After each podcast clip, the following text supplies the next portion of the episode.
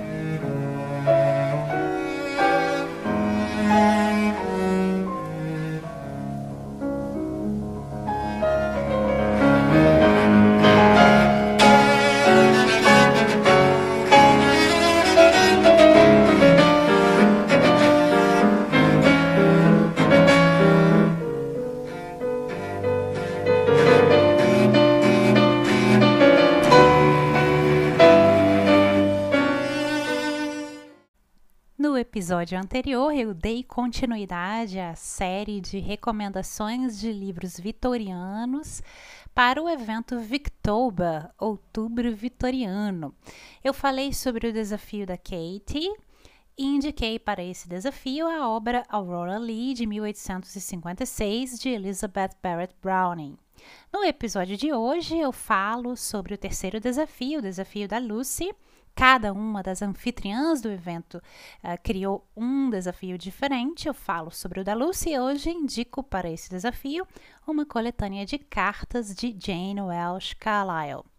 Mas antes, em que consiste o desafio da Lucy? O desafio da Lucy consiste em ler um diário vitoriano ou uma coletânea de cartas vitorianas, né? Diário ou cartas escritas originalmente na época vitoriana. Eu gosto muito de ler diários e cartas, especialmente dos meus autores prediletos, então eu gostei muito desse desafio. E eu vou indicar então as cartas de Jane Carlyle. Mas antes, quem foi Jane Welsh Carlyle? Jane Welsh Carlyle, cujo nome de solteira era Jane Bailey Welsh, foi uma escritora escocesa nascida em 14 de janeiro de 1801. Quando criança, ela foi educada em casa, como era de praxe para as garotas de sua classe, e ela foi educada por meio de aulas particulares e tutores, e mais tarde frequentou uma escola em Edimburgo, uma escola para garotas, na qual ela fez amizades ali, inclusive amizade com a sobrinha do poeta Robert Burns. Quando criança, é, a Jane teria sido, afirma-se, né, os biógrafos afirmam que ela teria sido aí meio tomboy, uma garota que gosta de brincar brincadeiras de meninos, brinquedos de meninos, e principalmente uma garota que gosta de ler e de estudar. Ela era uma menina muito precoce e escreveu seu primeiro romance aos 13 anos. E logo em seguida, aos 14, ela escreveu uma tragédia em cinco atos, né, uma peça de teatro. O pai dela morreu em setembro de 1819, quando ela ainda morava em Edimburgo, e a família então passou por uma série de dificuldades. Em 1900, 1821, ela ficou conhecendo aí o famoso ensaísta Thomas Carlyle, que era amigo do tutor dela na época. E o tutor, que era apaixonado por ela, a apresentou pelo ao Thomas Carlyle, que era amigo dele. Thomas se apaixonou por Jane e eles começaram a se corresponder. Inicialmente, a mãe de Jane não achava que seria um bom casamento, porque Thomas Carlyle naquela época não tinha muito dinheiro. Mas eles acabaram por se casar em 1826. E aí os Carlyles se mudaram para Londres em 1834 e a casa deles, aí naquela época o Thomas já tinha alcançado sucesso como ensaísta, né? Talvez você já o conheça, já tenha ouvido falar. Ele é um ensaísta muito importante, muito conhecido, vitoriano. Talvez haja ensaios dele traduzidos para o português. E a casa deles em Londres se tornou um centro de um círculo literário que tinha muitos convidados famosos, como por exemplo, por exemplo, o Dickens, o John Ruskin. Mas ah, nem tudo são rosas na vida da Jane e do Thomas. Eles tinham um casamento um pouco difícil, eles brigavam muito. A Jane escreveu no diário dela é, muitas passagens depressivas, insatisfeita né, com a vida que ela levava, que foi uma vida na à sombra do marido, né?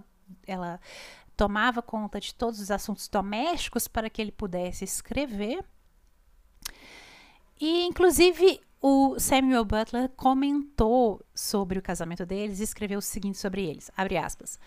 Foi muito bom da parte de Deus permitir que Carlyle e a senhora Carlyle se casassem um com o outro e dessa forma tornassem apenas duas pessoas infelizes e não quatro. Fecha aspas. Ele quer dizer, os dois têm personalidade, muito difícil, né? Bom que um acabou com o outro aí e não fizeram mais pessoas infelizes. Pois bem, de 1840 até a sua morte em 1866, a Jane tam também teve um outro relacionamento duradouro com uma outra escritora vitoriana, que foi a escritora Geraldine Dewsbury. E especula-se que teria sido um relacionamento amoroso, um relacionamento romântico, né? Elas escreveram muitas cartas uma para outra e certa vez a Geraldine escreveu para Jane o seguinte, abre aspas, sinto por você muito mais como uma amante do que como uma amiga, fecha aspas. E aí a Geraldine sentia, vou citar mais um trecho de outra carta, abre aspas, desejos vagos e indefinidos de ser sua de alguma forma, fecha aspas. E a Geraldine pedia frequentemente a Jane, abre aspas, vou citar mais uma carta, você vai me deixar ser sua e pensar em mim como tal, não vai? Fecha aspas. Então se especula que esse relacionamento tenha sido um relacionamento romântico. A Jane Carlyle era conhecida pelas suas cartas, por se expressar nelas de forma bastante viva, bastante contundente e bastante ácida tanto nessas cartas, na escrita, quanto na fala, né, nesses círculos literários, salões literários que ela mantinha em sua casa.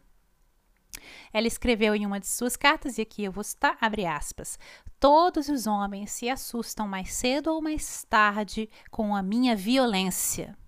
Tanto melhor. Fecha aspas. Alguns amigos até suspeitaram, na época que o romance Jane Eyre foi publicado, eles suspe suspeitavam que a pessoa que estava por trás da escrita do romance teria sido a Jane Carlyle. Eles achavam que é ela que tinha escrito Jane Eyre. E aí, quando surgiu o outro o romance seguinte da Charlotte Brontë, Shirley, em 1849, a Jane Carlyle fez questão de ler o romance o mais cedo possível e ela escreveu em uma das cartas, aspas, eu recebo o crédito de ter escrito essa Jane Eyre e estava curiosa para saber se o novo livro estava à altura da minha reputação, fecha aspas. E outro romance que alguns uh, consideravam que teria sido escrito por Jane uh, Carlyle era o Adam Bede, que é um romance da George Eliot. Então eles achavam que quem estava por trás desse romance era a, a Jane Carlyle. E então por aí vocês já veem que no âmbito privado as, as pessoas já sabiam e é, tinham em alta conta a escrita da Jane. E aí começava a achar que ela ia publicar, ia publicar, ia publicar. Ela era muito amiga de vários escritores, inclusive de uma escritora vitoriana que eu já mencionei aqui, que é a Margaret Oliphant. É, eu já mencionei em alguns episódios aí para trás essa escritora. Eu vou deixar o link ah, no box de descrição desse episódio de uma playlist na qual eu coloquei todos os episódios do podcast em que eu menciono autoras vitorianas. Então, se vocês só querem ouvir as autoras vitorianas, é só seguir essa playlist. Pois bem, Margaret Oliphant está nessa playlist. E ela era muito amiga da Jane Carlyle e escreveu que as cartas de Jane prendiam a atenção de abre aspas, muitos homens de letras, os melhores de seu tempo, Mill, Darwin, Foster, muitos outros, fecha aspas. No entanto, Jane nunca publicou livros em sua vida, nunca publicou romances, nem foi muito ativa assim para publicar esses uh, os livros e além disso ela queimou muitos de seus escritos privados, né, de seus diários, de seus papéis particulares. Inclusive, ela pediu para Geraldine uh, que ela prometesse que uh, quando ela morresse, quando a Jane morresse, a Geraldine ia destruir todas as cartas que a Jane tinha escrito a elas. E aí a Geraldine, cumprindo a promessa que fez a Jane, destruiu as cartas que ela recebeu. E hoje, dessa correspondência entre as duas, nós temos apenas algumas das cartas enviadas pela Geraldine a Jane, mas nós não temos a, as cartas escritas pela Jane a Geraldine. Se não me engano, apenas se salvou uma carta. É, ah, dói só de pensar né, nos escritores queimando seus papéis. Não façam isso, escritores. Vocês vão morrer. Vocês não deixem esses papéis para os seus leitores poderem ler. Fica a dica aí, não queimem esses papéis. Mas apesar de todos os papéis particulares que a Jane é, destruiu e pediu que destruíssem, ainda sobram cerca de duas mil cartas que ela escreveu a outros correspondentes. E ela é muito famosa hoje por essas cartas. A Virginia Woolf escreveu um ensaio sobre Geraldine e Jane, o ensaio intitulado Geraldine and Jane, e nesse ensaio a Woolf descreve Jane Carlyle da seguinte forma: abre aspas. Jane não era dada a reflexões abstratas sobre a natureza da vida. Jane era a mais cáustica, a mais concreta e a mais perspicaz das mulheres. Fecha aspas. Nesse mesmo ensaio, a Wolf também chega ali a sugerir sutilmente que a relação entre Geraldine e Jane teria sido uma relação amorosa, uma relação com elementos românticos. Bom, desde a infância, Jane Carlyle tinha uma saúde frágil, ela sofria de dores aí um tanto misteriosas, ninguém sabe a causa dessas dores, se era uma coisa psicossomática ou não. E aí ela passou a tomar morfina uh, por causa dessas dores e se tornou aí viciada também em opiáceos a, a, condição dela de saúde piorou muito com a idade e ela faleceu em Londres em 21 de abril de 1866, do que acredita aí que foi um derrame ou então um ataque cardíaco, mas ninguém sabe muito bem ao certo. Abre aspas. Eu tenho lido Amélia de Fielding e O Vigário de Wakefield, que estou a ler simultaneamente. Considero o primeiro um aborrecimento terrível. Rezemos para que a pobre mulher se deixe seduzir de uma vez por todas e assim pare com seu alarme e suas precauções. Pela minha honra, não vejo o menor sentido em ver por três volumes de livros alguém passar toda a sua existência a proteger a própria virtude fecha aspas, Jane Welsh Carlyle em uma de suas cartas na obra Newly Selected Letters, que é a obra que eu vou indicar aqui para vocês, uma coletânea de cartas da Jane. Pois bem, a coletânea de cartas Jane Carlyle Newly Selected Letters foi originalmente publicada em inglês em 2004 é uma coletânea editada pelos pesquisadores Kenneth Fielding e David Sorensen. E até onde eu sei, essa coletânea de cartas não foi traduzida para o português. Que eu saiba, eu também não consegui achar nenhuma coletânea de cartas da Jane Carlyle traduzida para o português. Mas, de certo, talvez exista uma, uma tradução antiga, que vocês talvez possam achar em sebos ou bibliotecas, e, mais importante, talvez essas cartas tenham sido objeto de pesquisas acadêmicas de mestrado, doutorado, enfim, talvez seja possível encontrar traduções de parte dessas cartas em trabalhos acadêmicos. Então, quem tem acesso né, a uma biblioteca é, universitária talvez tenha essa informação. Um, e de qualquer forma, se você lê inglês, essas cartas estão disponíveis online, então é possível ler essas cartas na internet de graça. Bom, esse livro específico, essa coletânea de 2004, ela compreende uma seleção de 250 cartas. Como eu já disse, as cartas que sobraram da Jane são cerca de 2 mil, então essa coletânea são 250 de um total de 2 mil cartas. E as cartas coletadas nesse livro, elas são datadas de 26 de setembro de 1819, quando a autora tinha 18 anos, até 21 de abril de 1866, que foi o dia em que a Jane morreu. Então, para vocês que para que vocês tenham aí uma noção temporal das cartas que estão uh, coletadas nesse volume. O livro também inclui, aí eu acho uma preciosidade, uma seleção do diário que a autora manteve entre 1855 e 1856. É muito comentado que quando ela morreu, o Thomas Carlyle leu o diário dela e ficou muito abalado, né? Ele é, se sentiu culpado por ter é, não ter percebido que ela estava tão triste, né, no casamento, com a vida que ela estava levando. E aí ele escreveu o livro de memórias que ele escreveu sobre ela.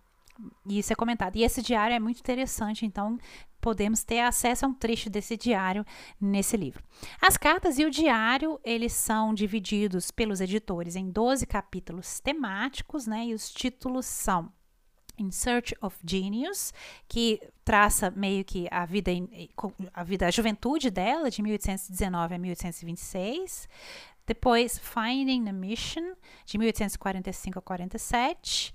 Like a Dim Nightmare, de 1863 a 1864. Ali vai, como um pesadelo turvo, o título, né? Vai traçar um pouco a relação dela com o Carlyle, os problemas do relacionamento. E The Perfect Extraordinary Woman, de 1865 a 1866.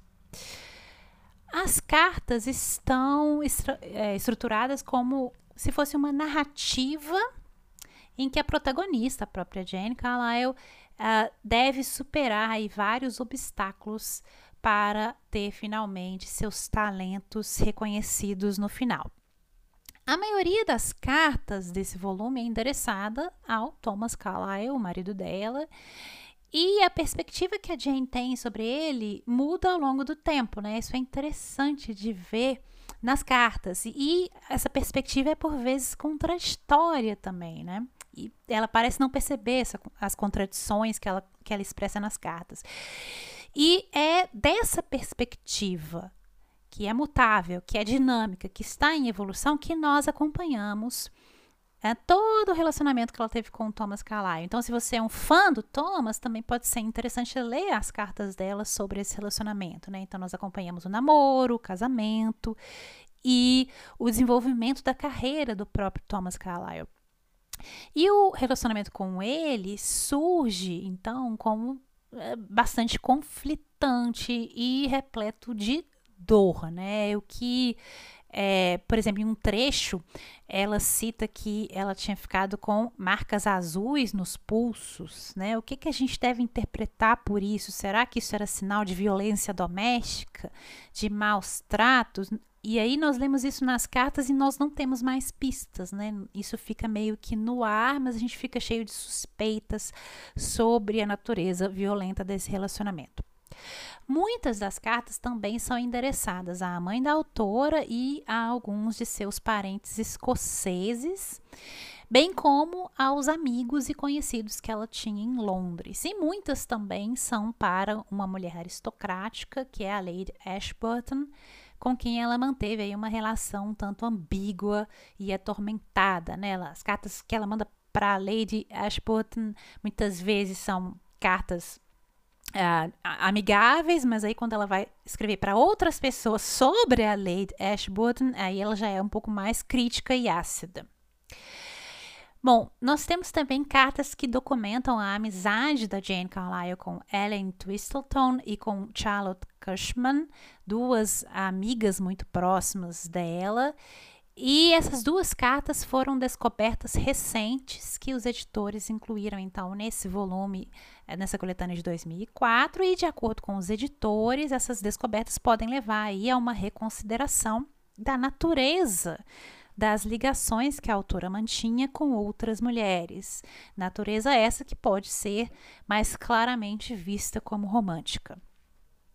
O que realmente chamou minha atenção aqui foi o fato de que muitas das cartas elas fornecem vislumbres bastante esclarecedores, né, sobre os eventos que estavam acontecendo ali no período vitoriano e sobre as pessoas desse tempo, inclusive as pessoas mais conhecidas, né? Então ela escreve sobre a Elizabeth Gaskell, ela escreve criticamente, né, sobre a biografia que a Gaskell escreveu sobre Charlotte Brontë.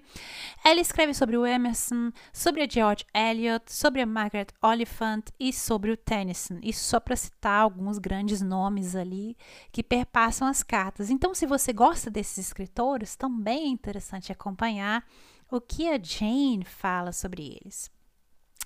O problema dessa coletânea específica para mim é um problema de edição, que foi o fato de que praticamente nenhuma das cartas é apresentada é, na íntegra. Não, as cartas não são apresentadas de forma completa. Na verdade, elas são apresentadas em trechos longos.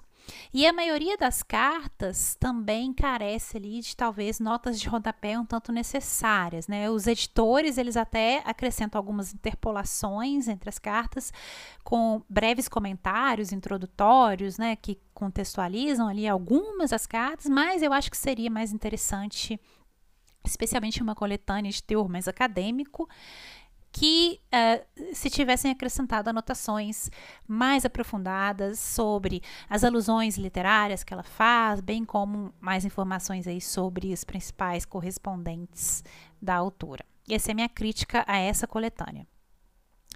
Não é uma crítica às cartas em si, mas à forma como os editores a organizaram.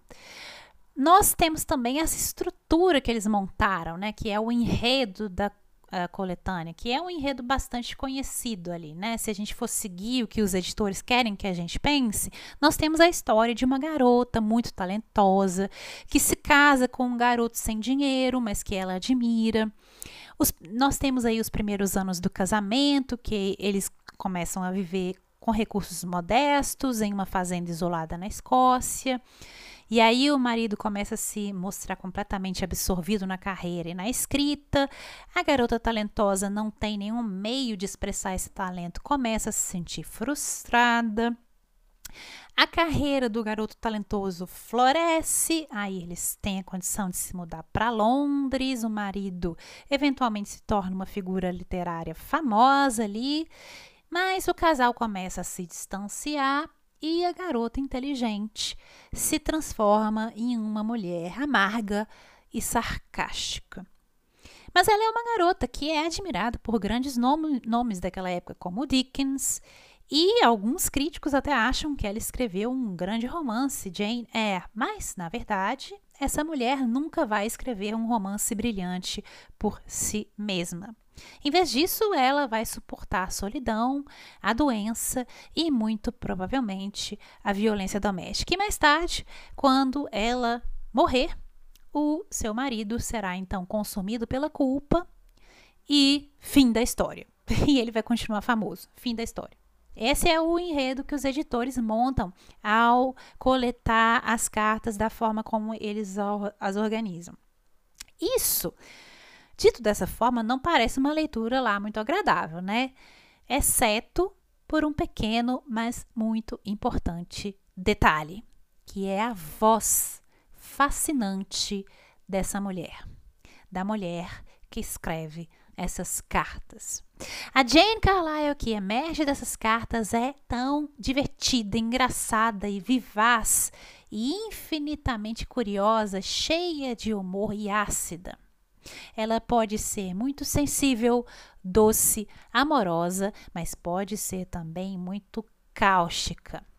E ela é também mestre no uso de técnicas literárias ao escrever suas cartas. Nós temos um pupurri de técnicas literárias nessas cartas. Algumas das cartas parecem monólogos, Em outras, ela parece que convida o leitor a participar do que ela está contando.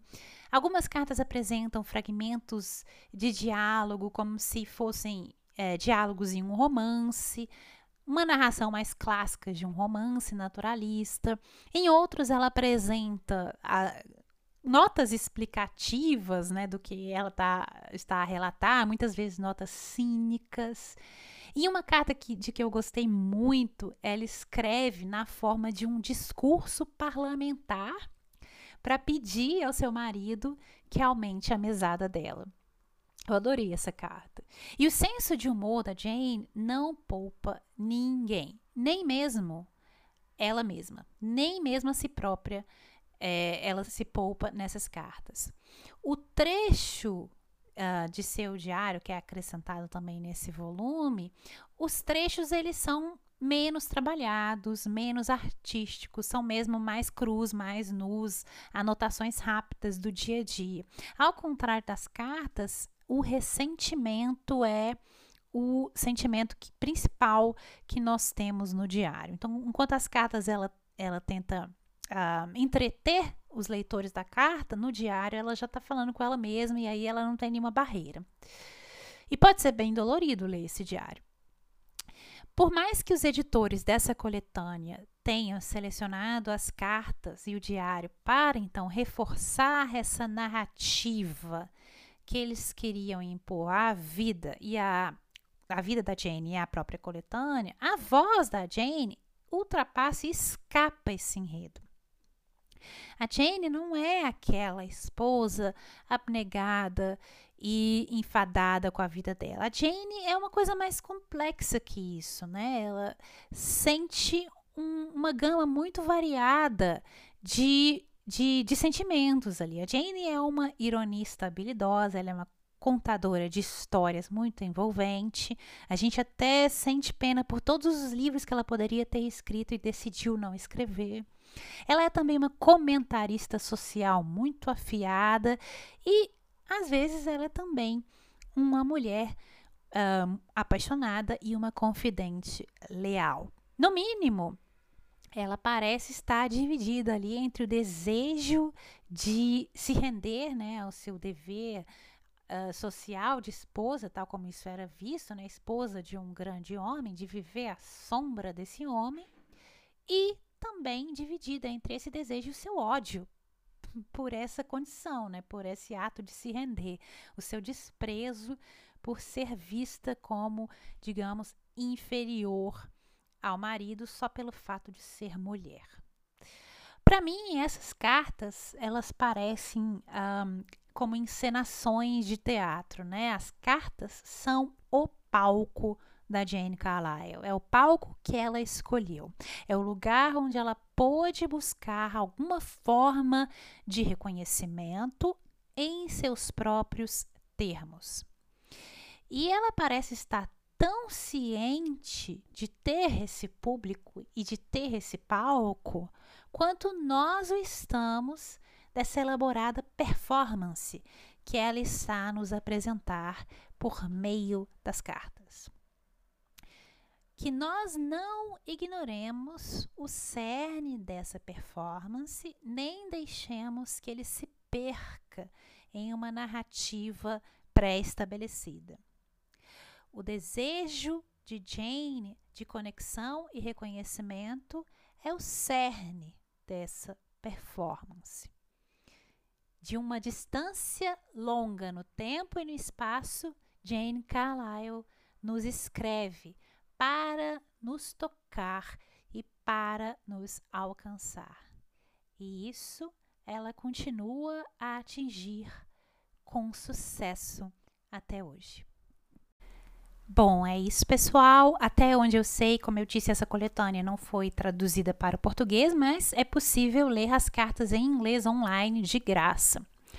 Quanto ao Victoba, né, o outubro vitoriano, além dos desafios da Kate, da Katie e da Lucy, todos já comentados aqui, há ainda outros desafios. Há o desafio do leitor, que foi escolhido por nós no grupo do Goodreads, e esse desafio consiste em ler um livro vitoriano que você queria ler no Victober do ano passado e que não leu. E se você nunca participou do Victober, se é a sua primeira vez, um livro vitoriano que você deseja ler há anos e está aí enrolando. Então, esse é o desafio do leitor.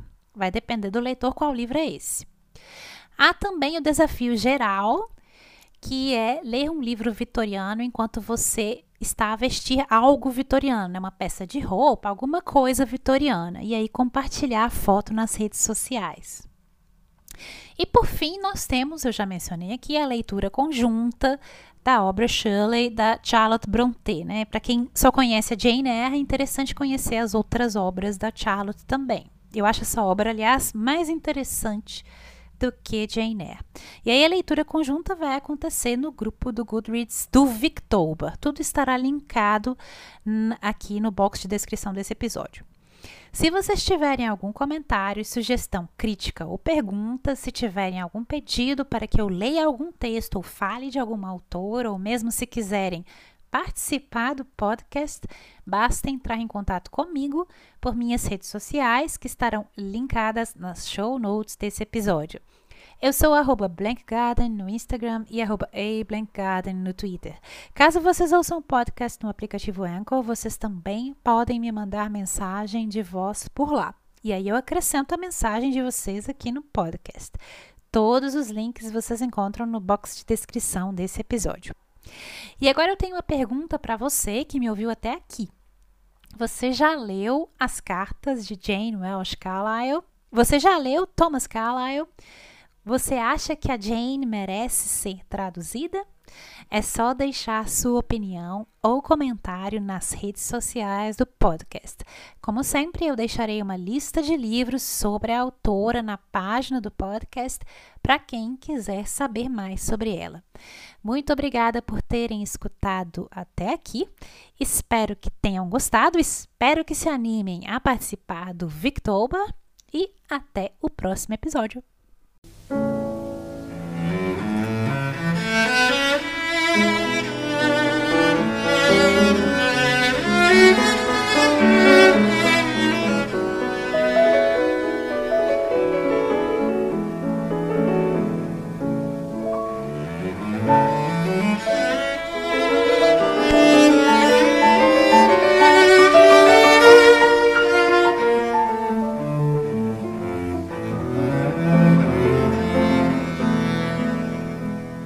Esse episódio foi escrito, produzido e apresentado por Juliana Brina em setembro de 2020. A música tema foi baseada na sonata para piano e violoncelo, opus 5, composta pela britânica Ethel Smythe em 1887 e interpretada por Martin Roscoe e Murray Welsh.